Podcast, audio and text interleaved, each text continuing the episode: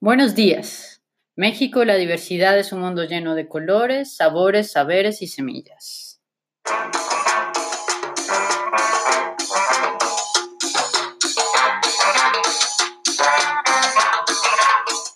Qué gusto estar conectada de nuevo. Soy Valeria García en su programa Raíces y Semillas desde una esquina de México, un país que integra una rica diversidad biológica con un amplio arraigo en las identidades culturales.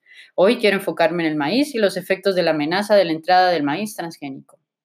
¿Qué pasa con el derecho de los agricultores en este contexto? ¿Cuál es el impacto de los transgénicos en uno de los centros de origen y domesticación del maíz?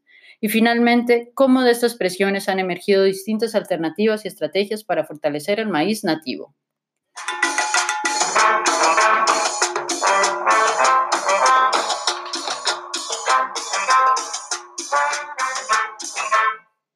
Desde la firma del Tratado de Libre Comercio de América del Norte en la década de los noventas, la conservación de la diversidad del maíz ha sido objeto de muchos debates. Este tratado puso fin a las barreras de las importaciones de maíz canadiense y estadounidense, con lo que se liberaron las importaciones de semillas desde 1994. ¿Y qué creen?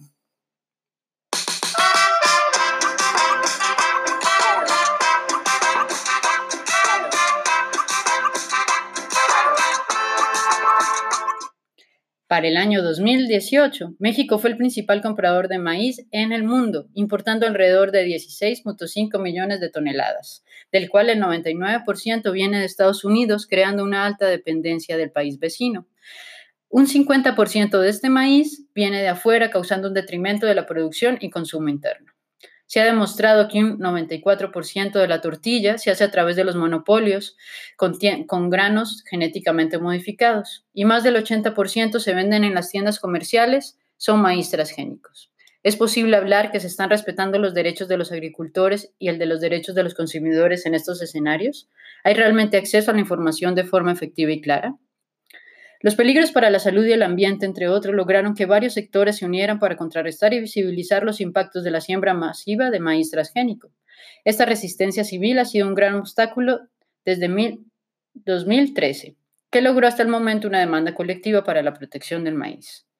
Finalmente, hemos visto hasta ahora, desde el enfoque de los bienes comunes, que se ha alimentado la voz y accionar de los pueblos organizados, que han logrado cambios y disputas ante la mercantilización y monopolización de la semilla. Según Silvia Federici, estas luchas por lo común es una constelación de procesos comunitarios en resistencia que a lo largo de la historia ha luchado por sostener o recuperar el control de los medios de existencia para la reproducción de la vida.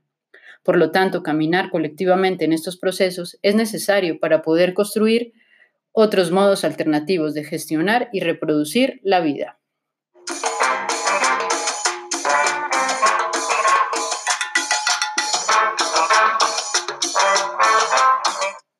Hasta una próxima ocasión.